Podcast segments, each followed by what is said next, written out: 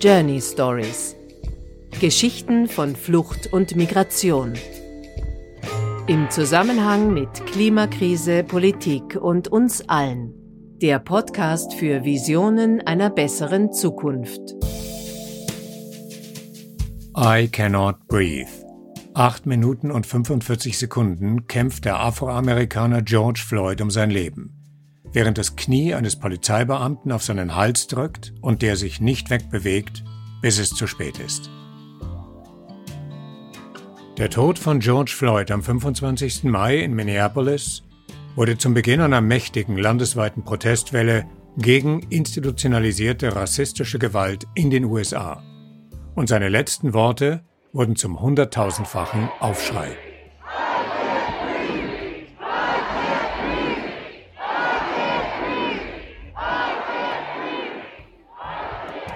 Eigentlich ist das nur einer von vielen Fällen, in denen Schwarze zum Opfer uniformierter Weißer werden. Doch diesmal scheint alles anders. Corona trifft Afroamerikaner weitaus heftiger als Weiße. Das Virus zeigt die ethnische Ungleichheit in Amerika überdeutlich. Die Kombination daraus plus der andauernden Polizeigewalt und dem erschütternden Video des qualvollen Sterbens, das alles wurde jetzt zur Sollbruchstelle einer zutiefst zerrissenen Gesellschaft. Mittlerweile ist die Protestwelle auch noch Europa geschwappt. Aber was geht uns hier dieser zugegeben tragische Fall eigentlich an? Warum sollten wir uns, auch in diesem Podcast, damit auseinandersetzen? Amerika und seine Probleme sind doch weit weg, oder? In den nächsten Minuten kommen hier viele junge Menschen, vor allem aus Deutschland und Österreich, zu Wort, mit Migrationshintergrund, die erzählen, dass auch sie in ihrem Alltag Gewalterfahrungen machen. Weniger dramatische meist, aber für sie sehr spürbare. Und deswegen ist der landesweite Protest in den USA ein Grund, auch hier bei uns die Augen und die Ohren aufzumachen. Hören wir zu, was sie zu sagen haben. Hier spricht Fred, einer von 10.000, die vor kurzem in Graz auf die Straße gegangen sind. Ich sehe ich seh mich auf jeden Fall in den Opfern, die alle kaltblütig ermordet worden sind. Man sollte auf jeden Fall so viel Zivilcourage und Solidarität haben, dass man sagt, das geht mir nah. Und deswegen sage ich auf jeden Fall, es geht mir emotional sehr, sehr nah. Oder nicht jetzt in so einem großen Ausmaß, dass wir ermordet werden oder erschossen werden, so, aber auf jeden Fall so, so arg, dass ich sagen könnte, es tut mir so sehr weh, dass ich jemanden sehe und sage, hey, das, ich verstehe dich. Für uns war Konstanze auf der Demo in Graz und hat einige Schülerinnen in der Menge getroffen mit afrikanischem Migrationshintergrund. Es ist schon so, dass als ich klein war, mir ging es nie gut, weil alle immer gesagt haben, ja, dass du schwarz bist und dass du das bist. Und dann haben sie immer das N-Wort gesagt und das finde ich halt nicht gut. Aber es freut mich, dass jetzt jeder gekommen ist, um zu protestieren. Weit passiert euch, dass ihr Rassismus im Alltag begegnet? Oh, täglich. Auf dem Weg zum Kindergarten gab es immer so ein älterer Mann, gell, der mich immer angespuckt hat. Angespuckt? Ja, ja, angespuckt. Ja, es ging mir auch nicht gut, weil früher war es immer so, ja, die haben immer mich gemobbt, nur weil ich eine große Nase hatte. Und warum hast du immer so einen großen Mund? Und die Lehrer haben mir wirklich nie geholfen. Es war so, ich war immer alleine an der Ecke und habe immer geheult. Manchmal, oder hab's immer, ich habe es immer keiner erzählt, weil ich mir dachte, keiner kann mir jetzt wirklich dabei helfen. Also, ja. Ja, Mir hat's gereicht. Ich wollte ja, mehr es gab Tage, wo ich geweint habe. Warum, warum bin ich nicht weiß? Ich wollte echt, ich war schon kurz davor, meine Haut zu bleachen, weil ich wollte immer weiß sein und dann ab einem Moment habe ich gesagt, warum, warum? Jeder sollte sich lieben und es ist egal, welche Hautfarbe du hast. Ich bin sehr froh von meiner Herkunft, dass ich aus Ghana komme und ich denke immer so, das ist nicht nur eine Hautfarbe, es ist eine Geschichte und ich liebe meine Hautfarbe und ich bin stolz, schwarz zu sein. Ja, und ich bin, ich bin stolz, Afrikanerin zu sein. Ja, es ist, es ist schön, auch anders zu sein. Es, ist, es wäre langweilig, wie jeder gleich wäre. Es wäre langweilig. At the end of the day, uns ist es egal, was du denkst. Hauptsache, wir fühlen uns gut. Ja, Ja, es muss dir gut gehen, nicht den. Es ist dein Leben, entscheide über dich selber.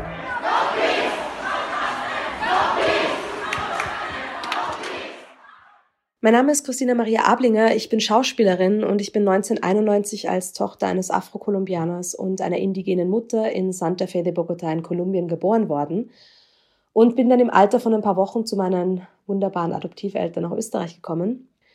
Was ich jetzt erzählen werde, sind wahrscheinlich für manche Menschen Kleinigkeiten, aber ich sage ganz ehrlich, das ist da, wo es beginnt. Das ist das, was unter der Spitze des Eisbergs liegt. Und wahnsinnig wichtig, dass Menschen auch das hören. Und wenn ich Bilder wie die, die jetzt um die Welt gehen, sehe, werde ich unfassbar wütend und traurig und ich bin frustriert und ich fühle mich hilflos, weil Rassismus ja nicht ein Ding ist, das heißt jetzt, wo man es halt sieht gerade, existiert, sondern das existiert einfach schon ewig lange und so viele von uns haben damit Erfahrungen gemacht und es wurde einfach voll lange Zeit abgetan und man vielleicht auch so, ja, man ist da empfindlich und sieht doch das nicht alles immer als Rassismus und, und ich finde einfach wichtig, dass man, wenn man über Alltagsrassismus spricht oder über diesen positiven Rassismus unter Anführungszeichen, also dieser Rassismus, wo Menschen Dinge sagen, die sie nett meinen, die aber falsch rüberkommen, es ist wichtig, dass man einfach darüber auch aufklärt und dass man einfach, wenn man, also dass Menschen sich einfach Gedanken machen, bevor sie sprechen. Leider muss ich sagen, dass der Tod von George Floyd, so entsetzlich er auch war, glaube für mich und auch für viele andere schwarze Menschen oder auch POC keine Überraschung war. Das ist Ron, Schauspieler am Theater in Düsseldorf, Sohn einer deutschen Mutter und eines nigerianischen Vaters irgendwie war es doch immer etwas, das vorhersehbar war und auch gleichzeitig nichts Neues war. Polizeigewalt in Staaten gibt es schon so lange, wahrscheinlich so lange, wie es die Polizei selber schon gibt. Und dadurch hat die Nachricht und auch das Video und diese ganzen Bilder haben mich getroffen, aber trotzdem merke ich, dass ich irgendwie innerlich auch irgendwo schon zugemacht habe. Auf eine Art und Weise, die ich selber manchmal sehr traurig finde weil man ständig als schwarze Person damit in Konfrontation steht. Jeden Tag erlebe ich Rassismus, sei es in Deutschland, sei es in Österreich oder wo ich mich sonst irgendwo auf dem Planeten bewege. Und dieses Bewusstsein dringt jetzt, glaube ich, auch immer mehr in weiße Medien und dadurch ist es gerade auch nochmal in den deutschen Medien ein viel brisanteres Thema als bis vor ein paar Wochen. Wie das ist, zur Mehrheitsgesellschaft dazuzugehören, aber nicht ganz. Das erfahren auch Merve und Ara immer wieder. Die ganze Geschichte mit ihnen lief hier im Podcast als Episode 48. Merve ist die Tochter türkischer und Ara der Sohn iranischer Eltern. Ich glaube, dass viel im Hinblick auf Diskriminierung, Rassismus, Stigmatisierung schon so normal ist, dass es den Menschen, die nicht betroffen sind, nicht auffällt. Zum Beispiel, Ara und ich hatten mal das Gespräch, ähm, das ist schon wahnsinnig lange her, wo wir über Staten geredet haben. Angenommen, ich, ich stelle mich den, den Eltern meine, meines Partners vor und mein Partner ist Deutsch oder Österreichisch. Fragen, die ich dann gestellt bekomme, sind zum Beispiel so, ähm, ob ich kein Kopftuch tragen muss oder ähm, wie das funktioniert, dass ich ausziehen durfte mit 19, wie das, wie das so lief und alles. Ähm, und ich weiß zum Beispiel noch, dass Ara mir erzählt hatte, dass er gefragt wurde, wie er zum Thema Gewalt an Frauen steht.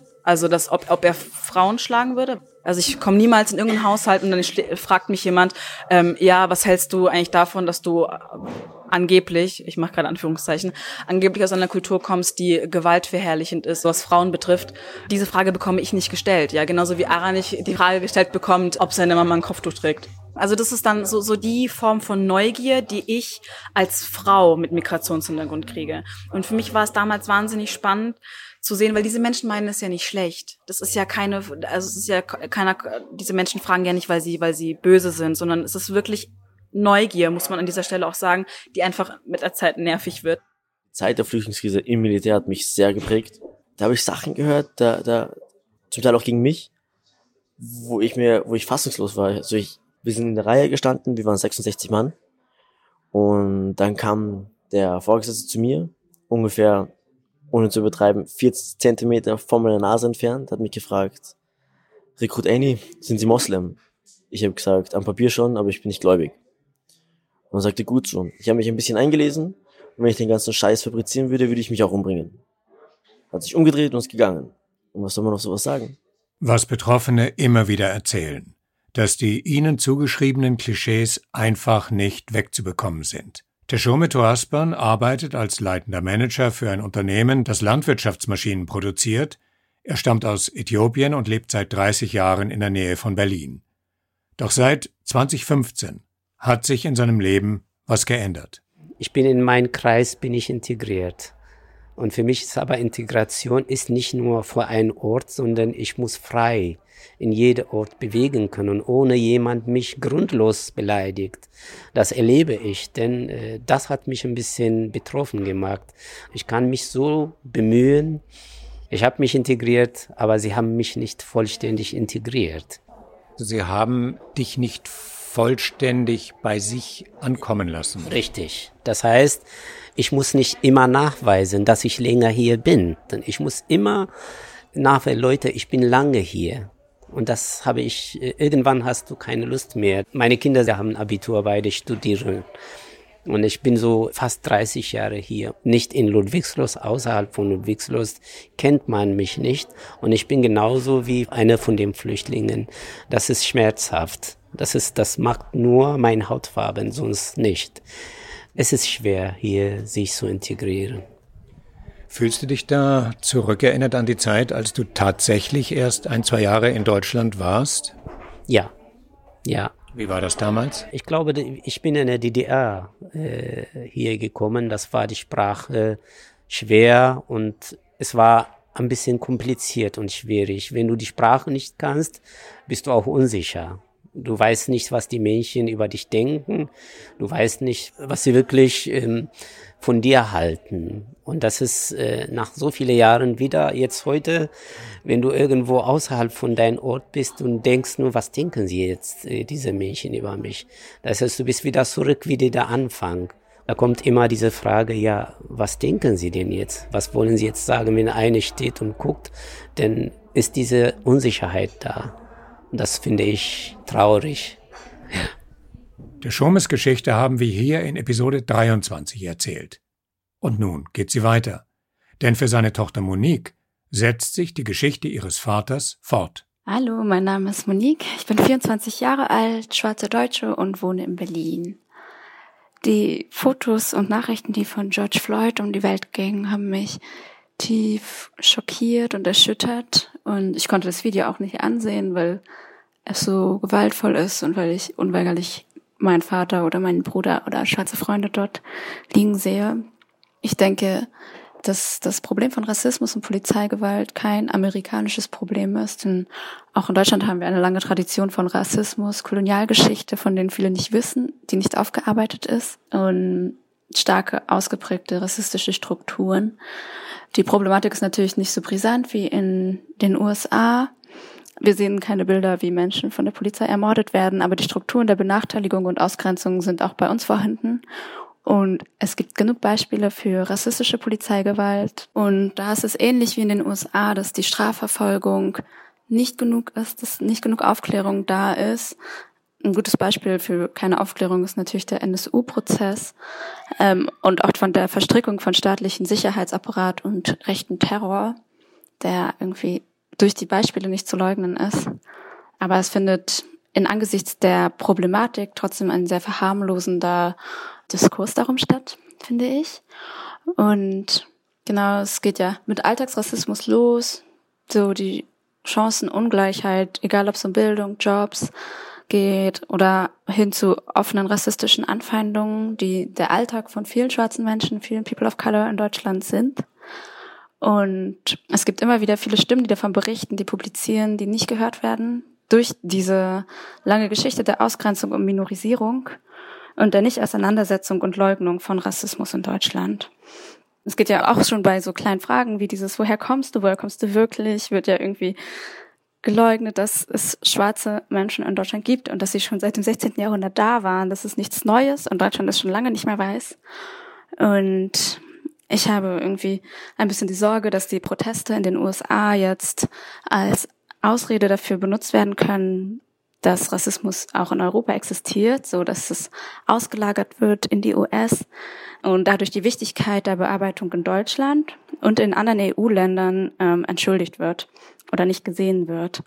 Und ich finde die Anteilnahme sich mit den US zu solidarisieren und auf Black Lives Matter Demos zu gehen und im anderen Atemzug Rassismus in Deutschland zu leugnen und Antirassismus für, nicht für nötig zu halten, geheuchelt. Ich denke, dass jede weiße Person von Rassismus profitiert, auch wenn man sich nicht rassistisch verhält, weil wir einfach in rassistischen Strukturen leben. Und so zeigt sich das dann wenn Dinge passieren in diesem Land, zum Beispiel, dass darüber berichtet wird, dass ein schwarzer Mann jemand anderes auf die Gleise gestoßen haben soll, dann ähm, hat das automatisch auch Auswirkungen auf mein Leben. Ich kann mich zum Beispiel an eine Situation letzten Sommer 2019 erinnern, in dem ich über den Bahnsteig gegangen bin, an der U-Bahn-Haltestelle und ein Mann seinen Sohn zu sich gerufen hat und gesagt hat, dass er mir nicht zu nahe kommen soll. Und dann in meiner Richtung sagte, sind doch eh alles Bahnschubser. Und man steht da und ist irgendwie auf dem Weg, ich glaube, ich war auf dem Weg ans Meer oder so und stehe da und denke so, krass, mein ganzer Tag ist schon wieder versaut. Ich hatte ein Vorsprechen an einem deutschen Stadttheater und ähm, ich habe gerade mein Lied gesungen und der Intendant hat mich dann unterbrochen und fragt mich, warum ich da so stocksteif stehe und warum ich dann nicht mehr die Hüften bewege und damit wackel. Und ähm, ich sei ja so eine erotische, feurige und rassige Frau und das wünscht man sich doch dann auch. Und ich habe mir nur gedacht in dem Moment, ich singe eine Ballade. Was hat mein Aussehen gerade mit deinen Fantasien beziehungsweise mit dem Inhalt meines Lieds zu tun? Das hängt nicht zusammen. Ich war einfach überfordert und davon abgesehen, das Wort rassig geht schon mal gar nicht. Hm? Und ich habe dann nichts gesagt. Ich war auch voll verschüchtert einfach in dem Moment, weil ich war einfach noch sehr jung. Und ähm, ja, ich sollte dann auch noch ähm, was tanzen. Ich hatte auch was vorbereitet, habe ich dann gemacht. Und ähm, während meines Tanzes unterbricht er mich wieder und sagt, ja, ja, das ist jetzt genau das, was er sich vorgestellt hat. Und das ist ja so, so erotisch und so feurig, wie man sich das eben wünscht, wenn man eine Frau wie mich ansieht. Und in dem Moment hat sich zu dem, zu dem offensichtlichen Rassismus oder versteckten Rassismus in dem Fall vermutlich, weil ihm wahrscheinlich gar nicht bewusst war, was er da sagt, auch noch eine ordentliche Portion Sexismus dazu gemischt und das ist so ziemlich eine der schlimmsten Kombinationen. Diese Episode begann mit der für viele Afroamerikaner tatsächlich lebensgefährlichen Bedrohung durch die uniformierte Staatsgewalt. Und wie wird es hier bei uns in Deutschland und Österreich wahrgenommen? Drei Beispiele. Nochmal von Ron, von Christina Maria, zuerst aber von Dario, er ist Sohn einer österreichischen Mutter und eines irakischen Vaters und er lebt in Graz. Polizeiliche Willkür gibt es natürlich hier und da, aber nicht in diesem Ausmaß. Konkret wird mir jetzt was einfallen, und zwar ich bin relativ oft mit dem Zug unterwegs und mir ist es schon in den letzten ein, zwei Jahren verstärkt aufgefallen ist, dass auch im, im Zuge dieser ganzen Flüchtlingsthematik es immer wieder verstärkt Personenkontrollen auch gab und dass tatsächlich in einem vollen Waggon ich der Einzige war sozusagen, der kontrolliert wurde. Nachdem das doch öfter vorgekommen ist, habe ich da auch die Beamten mal drauf angesprochen. Das wurde dann immer damit abgetan, dass sein verdachtsunabhängige, rein zufällige Kontrollen und sie müssten die durchführen. Auf die Rückfrage, ob das nach bestimmten Gesichtspunkten passiert, habe ich damals keine Antwort bekommen. Es ist nicht tragisch, aber es fühlt sich auf jeden Fall nach Racial Profiling an. Ich stelle immer wieder fest, dass ich nicht mehr das erste Ziel bin, sondern Menschen, die dunklere Hautfarbe sind. Ich selber habe eine deutsche Mutter und einen nigerianischen Vater. Und dass Menschen dunklerer Hautfarbe, die noch weniger Deutsch sprechen als ich, stärkeres Ziel sind. Aber ich glaube, bis 2015 bin ich, glaube ich, einmal im Jahr in die Situation gekommen, irgendwie mit der Polizei zu tun zu haben. Das waren Situationen wie, dass ich auf der Straße angehalten wurde und abends durch, ich sag mal, ein besser betuchtes Viertel gegangen bin alleine unterwegs war. Die Polizei hat mich angehalten und wollte eine Personalkontrolle durchführen. Und als ich gefragt habe, aus welchem Grund gab es dann so Antworten wie, ja, hier wurde in letzter Zeit häufiger eingebrochen und wir überprüfen die Leute, die hier in der Umgebung so unterwegs sind abends. Und ich mich natürlich gefragt habe, naja, aber warum guckt ihr euch nicht die Leute an, die drei Meter vor mir gehen und ein weißes Pärchen sind? Und ich kann mich an eine Situation besonders erinnern, in der ich, glaube ich, 45 Minuten vor einem Club festgehalten wurde, weil in der Nähe wohl ein, in ein Auto eingebrochen wurde und die Besch Personenbeschreibung würde auf mich passen. Sie wollten nur den Ausweis von mir, nicht von meinen weißen Freunden. Und als ich gefragt habe, naja, aber wie kommt es denn dazu, dass ausgerechnet ich jetzt rausgezogen werde und wie war denn diese Personenbeschreibung, konnte mir die Polizistin, die vor mir stand, Antworten, nur Antworten geben wie, naja, er trug eine Hose wie sie, aha, ich trage eine Jeanshose. Er trug Schuhe wie sie, naja, ich trage schwarze Sneaker. Und klar war natürlich, dass sie mich wegen meiner Hautfarbe rausgezogen haben. Solche Situationen erlebe ich immer wieder. Ich hatte auch einen Zusammenstoß mit der Polizei mal. Äh, das ist natürlich nicht vergleichbar. Trotzdem finde ich es, äh, war, war es einfach nicht okay. Ähm, und zwar war das auch noch in der Schauspielschule letztes Jahr. Ich bin mit dem Fahrrad zur Uni gefahren und mich hat am helllichten Tag ein Mann attackiert, hat mich äh, verprügelt. Ich konnte mich dann befreien, bin zur Uni zurückgefahren ähm, und habe das meinem Dozenten dann erzählt. Und der hat gesagt, wir sollen sofort, soll, soll es sofort zur Anzeige bringen, wo ich ihm auch zugestimmt habe. Und er hat gesagt, er begleitet mich, damit ich nicht allein sein muss, wo ich auch sehr dankbar war darüber. Und in dem Moment, als ich die praktisch die also zu den Polizisten gegangen bin, bei dem ich die Anzeige aufgeben sollte, er hat mich angesehen und ich habe gewusst, die Sache ist gelaufen der Mensch wird mir nicht helfen. Der wollte mir nicht helfen, der hat von Anfang an mich geduzt, alle Aussagen, die ich gemacht habe, hat er verdreht, ähm, hat versucht, es von hinten nach vorne zu sabotieren. Er hat äh, mich teilweise ausgelacht und als ich dann den Täter beschreiben sollte, den ich dann als offensichtlichen Mann mit afghanischem Ursprung beschrieben habe, einfach aufgrund der Sprache, mit der er mich beschimpft hat, hat er dann seinen Stift weggelegt, hat gelacht und gesagt, naja, was soll das? Ich meine, ich bin ja eh selbst dran schuld, ich habe das provoziert, weil wir Ausländer kennen uns ja alle untereinander. Und da war ich dann still, er hat dann noch ganz andere Sachen von sich gegeben und er hat erst aufgehört, als mein Dozent gesagt hat, er soll aufhören. Und das fand ich furchtbar, dass in dem Moment ein weißer Mann im Endeffekt eintreten, also ein, einschreiten muss, um mich zu retten, weil ich selber nicht konnte, weil ich keine Chance hatte. Und ich bin ihm dankbar dafür, dass er es gemacht hat. Wirklich, wirklich dankbar. Die Tatsache, dass er es machen musste, macht mich einfach traurig. Gegen Polizeiwillkür, gegen Alltagsrassismus, gegen die Verdrängung davon hier bei uns. Dagegen gingen und gehen vor allem junge Menschen, aber nicht nur sie, auf die Straße. Zuletzt waren es 50.000 in Wien. Für uns war Miriam dabei und hat vor ziemlich klanggewaltiger Kulisse Selin und David getroffen. Sie Türkin, er Sohn eines afrikanischen Vaters und einer deutschen Mutter. Warum habt ihr das Gefühl, heute auf die Straße gehen zu müssen? Einfach weil es wichtig ist, um was zu ändern. Und es ist sehr wichtig, dass sehr viele Menschen mitmachen und ein Bewusstsein dafür schaffen, dass sehr viele Dinge auf dieser Welt schiefgehen, Menschen diskriminiert werden, Menschen beleidigt werden. Und ich habe das Gefühl, dass es auch sehr oft unbewusst abläuft. Also ich habe jetzt in der Corona-Zeit auch ähm, sehr häufig Rassismus erfahren, tatsächlich auch auf der Straße. Also eine Frau hat zu mir gesagt, ich soll Abstand halten und dann meinte ich so, ja, okay. Und dann meinte sie so, ja, verstehst du kein Deutsch, einfach weil sie gesehen hat, dass ich ausländisch aussehe, dunkle Haare habe. Und sehr viele Menschen sind sich nicht bewusst, dass es Rassismus gibt. Und wir müssen einfach ein Bewusstsein dafür schaffen, um Dinge zu ändern. Und deswegen bin ich heute auf die Straße gegangen mit meinem Freund David. Mir geht es eigentlich überwiegend um Solidarität, um etwas an Verbundenheit zu zeigen, dass wir alle Gemeinsamkeiten haben, dass wir gleichberechtigt sind, dass es nicht darum geht, welche Hautfarbe du hast, welche Nationalität, welche fucking Vorlieben du hast, sondern dass es einfach darum geht, dass wir Menschen sind. Ich habe letztes Jahr zum Beispiel beim Finanzamt gearbeitet in meiner Heimatstadt, das ist in Süddeutschland. Und es ging um eine Kindergartenerweiterung und die hat 5 Millionen Euro gekostet. Und meine Frage war an die Menschen, die dort gearbeitet haben, 5 Millionen Euro für eine Kindergartenerweiterung ist sehr viel Geld. Und sie meinten, ja, ähm, bei uns Deutschen ist es nicht so wie bei den Türken, dass, ähm, dass zehn Menschen in einem Raum schlafen, sondern wir brauchen viel mehr Platz. Und so sowas habe ich sehr oft schon zu spüren bekommen und auch auf dem Gymnasium von den Lehrern. Ich wurde in Deutschkurse geschickt, obwohl mein Deutsch genauso gut war wie von den anderen Leuten. Ich finde es einfach schade. Das ist eine Frage, die habe ich mir in letzter Zeit häufiger gestellt. Ich bin zu dem Entschluss gekommen, dass es sehr unterschwellig stattfindet. Dass ich Rassismus ganz häufig unterschwellig mitbekommen habe.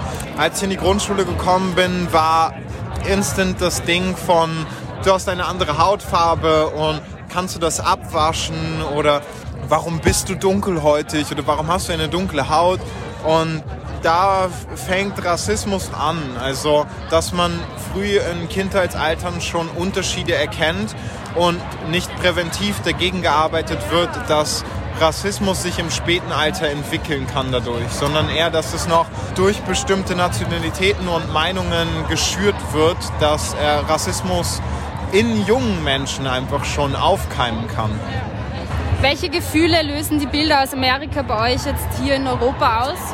Boah, als ich davon gehört habe, war bei mir dann irgendwann das Mars voll mit ähm, dem Tod von Floyd. Es ist bei mir einfach irgendwas etwas explodiert. Ich habe das erste Mal das Gefühl gehabt, ich muss etwas tun, um ähm, meine Verbundenheit zu ihm auch für mich selbst zu bekunden. Ähm, es gab eine Situation, wo ich mit mir selbst in dem Moment so unzufrieden gewesen bin, dass ich, um Solidarität zu zeigen, auf die Straße gegangen bin und mich auf die Straße gelegt habe, in die Position, in der Floyd zehn Minuten lang verharren musste und wollte irgendwie für mich das Gefühl schaffen, ja, einfach, einfach in dem Moment nicht alleine sein zu müssen, sondern mich mit ihm verbinden zu können. Was schenkt euch Hoffnung in dieser Situation? Ist es überhaupt irgendwas, was euch Hoffnung schenkt jetzt momentan? Also jetzt momentan schenkt mir Hoffnung, dass Leute ja. zusammengekommen sind und ja. wirklich immer noch am Schreien seit zwei, drei Stunden. Man merkt einfach, dass alle keinen Bock mehr haben auf den Rassismus auf dieser Welt. Und man spürt diese Energie und das gibt einem einfach Hoffnung, dass so viele Menschen hinter einem stehen. Es macht mich so glücklich, dass sich so viele Menschen einfach einsetzen. Es ist einfach schön zu sehen und das ist wichtig, dass es Solidarität noch auf dieser Welt gibt und dass man es auch noch zu spüren bekommt. Mir gibt es Hoffnung, dass unsere junge Generation dass gerade Millennials hier zuhauf stehen und sagen, ich kann mich damit identifizieren, ich kann damit solidarisieren, obwohl ich nicht der Hautfarbe angehöre. Sie sind privilegiert hier in dieser Welt, in, in dieser weißen Welt. Und sie sagen trotzdem, dass sie diese Missstände erkennen können. Und das gibt mir Hoffnung. Sehr cool. Danke euch. Keine Frage. Die Demos setzen starke Zeichen. Aber wie nachhaltig werden sie sein? Dario aus Graz ist vorsichtig optimistisch und ziemlich skeptisch. Es ist klar, dass da was verändert werden muss. Ich finde es auch gut, dass diese Debatte jetzt auch bei uns ankommt. Natürlich was kann man als Einzelner verändern? Ja, das, das hält sich in Grenzen. Man kann demonstrieren gehen. Ja, das finde ich auch wichtig, dass man, dass man diesem Recht nachkommt. Gestern sind 10.000 in Graz auf die Straße gegangen. Das ist angesichts der Größe der Stadt eine ziemlich große Menge an Menschen. Was hast du da gespürt? Zusammenhalt. Das setzt schon ein starkes Zeichen. Ein starkes Zeichen wofür? Was glaubst du? Aufzuzeigen, was schief läuft. Nicht nur einer Zielgruppe gegenüber, die sich jetzt, sag ich mal, stärker damit beschäftigt, weil wenn in Graz, in einer verhältnismäßig kleinen Stadt, eine so große Zahl an Menschen auf die Straße geht, dann erreicht das medial auch eine Tragweite, die vielleicht auch oder hoffentlich auch Menschen erreicht, die sich vielleicht sonst mit der Thematik nicht auseinandersetzen würden. Mit welchem Gefühl gehst du jetzt aus dieser Demo raus? Morgen, wenn eine neue Woche beginnt, Montag früh, mit diesen Gedanken, mit diesen Gefühlen, mit dieser Emotion in dir drin? Ändert sich was? Da resigniert man vielleicht schon ein bisschen, weil der Hebel, den ich tatsächlich habe, der ist nicht besonders groß. Muss man auf politischer Ebene vielleicht schon ansetzen.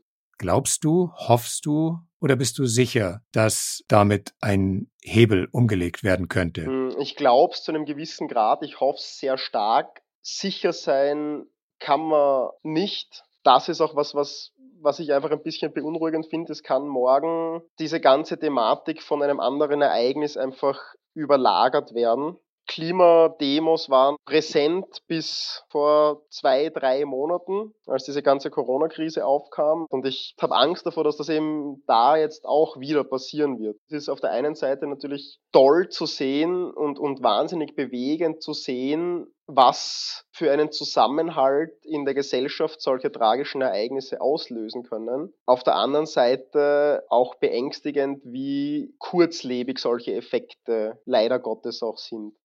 Sagen wir es so. Es braucht einen langen Atem und der Weg ist in Amerika und in Europa noch weit.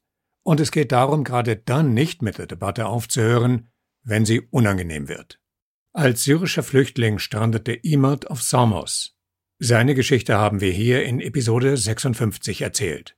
Mittlerweile studiert er in Berlin und hat doch das Gefühl, immer nur Asylant zu sein. Hello everyone. I am a Syrian refugee in Germany writer and master's student in social sciences at Humboldt University in Berlin.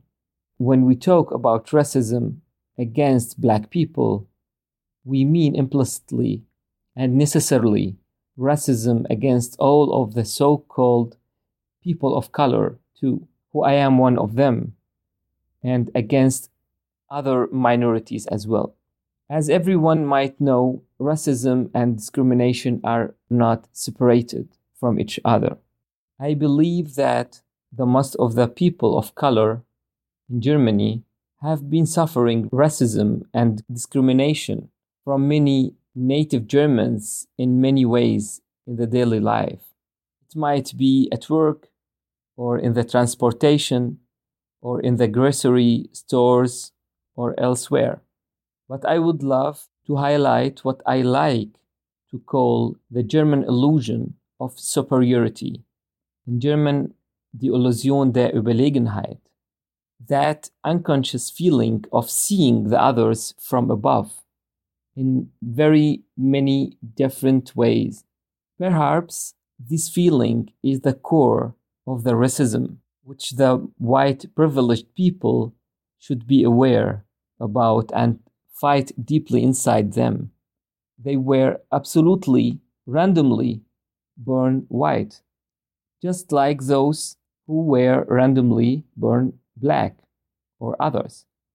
If the racist people could think about that just for a moment, they definitely will realize the fact that everyone indeed could be literally the other. Ich denke, dass nicht rassistisch sein mittlerweile einfach nicht mehr reicht, sondern man muss wirklich eine antirassistische Haltung haben. Und ich denke, es ist wichtig, als weiße Person gerade sich mit seinen Privilegien auseinanderzusetzen, ist ein Anfang von antirassistischer Haltung. Ähm, Menschen zuzuhören, ähm, Erfahrungen und Realitäten anzuerkennen und nicht abzustreiten und ich hoffe, dass, wenn die Empörung und der Schock über dieses Video von George Floyd abgeschwächt sind, die antirassistische Arbeit in der Mehrheitsgesellschaft weitergeht, dass die Menschen weiter auf Demos gehen, dass sie sich weiter dafür einsetzen. Und genau meine Lieblingsaktivistin Audre Lorde hat gesagt, euer Schweigen schützt euch nicht. Und ich denke, das ist die beste Aufforderung, jetzt zu handeln. Und auch meine Hoffnung, dass das passieren wird ja, da würde ich mir einfach, einfach wünschen, dass eines Tages irgendwann mal der Moment kommt, an dem wir Menschen alle als Menschen gesehen werden und dass die Hautfarbe und der kulturelle Background einfach ohne Bedeutung ist und wir einfach alle irgendwann mal Mensch sein dürfen. Das ist einfach was, was ich mir wahnsinnig wünschen würde. Und mehr Toleranz, mehr Nächstenliebe, ja, und einfach mehr Menschlichkeit. Etwas, das ich meinen Kindern unbedingt mitgeben möchte, ist, dass sie verstehen, was das für ein Geschenk ist, verschiedene kulturelle Hintergründe zu haben und auch verschiedene Sprachen zu können. Also was das, was das eigentlich für ein Geschenk ist. Ich meine, je mehr Sprachen, je mehr Kultur, desto mit, mit mehr Menschen kann man sich unterhalten, ähm, verbinden. Ich sehe tatsächlich eine positive Zukunft im Hinblick auf Vielfalt. Ich bin sehr optimistisch auch im Hinblick auf das Schulsystem, im Hinblick auf die Gesellschaft, dass, dass immer mehr Menschen repräsentiert werden. Ja, absolut. Egal wie man ausschaut, wie groß man ist, wie dünn man ist, wie klein man ist. Man hat ein Herz, man hat ein Gehirn und das reicht. Das war, das war süß. wenn ihr uns eure Erfahrungen mitteilen wollt, wenn ihr Geschichten kennt, die wir hier erzählen könnten, dann besucht uns auf journeystories.fm und schreibt uns. Unsere Homepage ist überhaupt voll weiterführender Artikel und Informationen zu unseren Kernthemen Flucht, Migration, Asyl. Die Musik heute war der 128 Tiger Swing Groove von Javelinas und Breath Deep, Breath Clear von Schwan D. Danke fürs Zuhören und bis bald. Journey Stories. Der Podcast für Visionen einer besseren Zukunft.